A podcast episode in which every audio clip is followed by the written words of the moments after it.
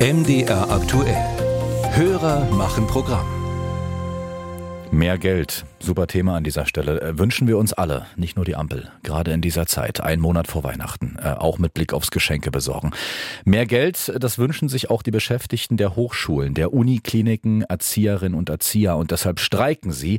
Das beschäftigt heute Morgen unseren Hörer Thilo Klessig. Es laufen ja derzeit die Tarifverhandlungen gerade für den öffentlichen Dienst und mich würde interessieren, warum von der Arbeitgeberseite beim ersten oder sogar beim zweiten Mal kein Angebot vorgelegt wird.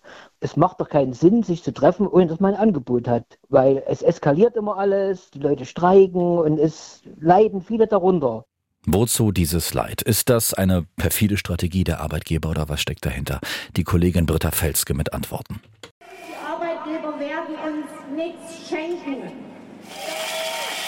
Die Lehrerin aus Chemnitz, der Pfleger der Uniklinik Jena, die Mitarbeiterin der Landesstraßenbaubehörde in Magdeburg. Sie haben klare Forderungen im aktuellen Tarifstreit mit den Ländern. Stefan Kowe von der Gewerkschaft Verdi koordiniert die Auseinandersetzung mit der Arbeitgeberseite. Aktuell vermisst er allerdings die Grundlage dafür ein klares Angebot der Länder. Das ist ähm, ungewöhnlich bis hin zu, naja, ich sag mal so, nicht wertschätzend, respektlos den Arbeitnehmern gegenüber, ähm, dass wir da überhaupt noch nichts vorliegen haben. Ganz anders sieht das der Mann von der Gegenseite. Andreas Dressel ist Finanzsenator der Stadt Hamburg und Chef der sogenannten Tarifgemeinschaft deutscher Länder. Dressel ist also die personifizierte Arbeitgeberseite im aktuellen Tarifstreit. Und er sagt, die Tatsache, dass wir nichts vorgelegt hatten, ist schlicht nicht wahr. Darauf Stefan Kowe von Verdi. Das Angebot würde mich ja jetzt mal interessieren. Na, meine Herren, was denn nun? Gibt es ein Angebot oder nicht? Andreas Dressel von der Arbeitgeberseite erläutert. Strukturangebot haben wir gemacht, auch in der Höhe eine Richtung vorgegeben.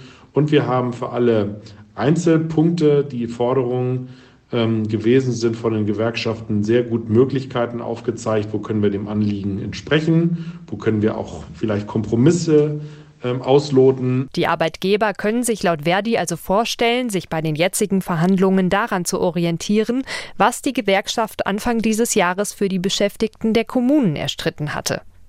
Das könne man irgendwie als Angebot betrachten, so der Gewerkschafter, aber als eines mit zu vielen offenen Fragen.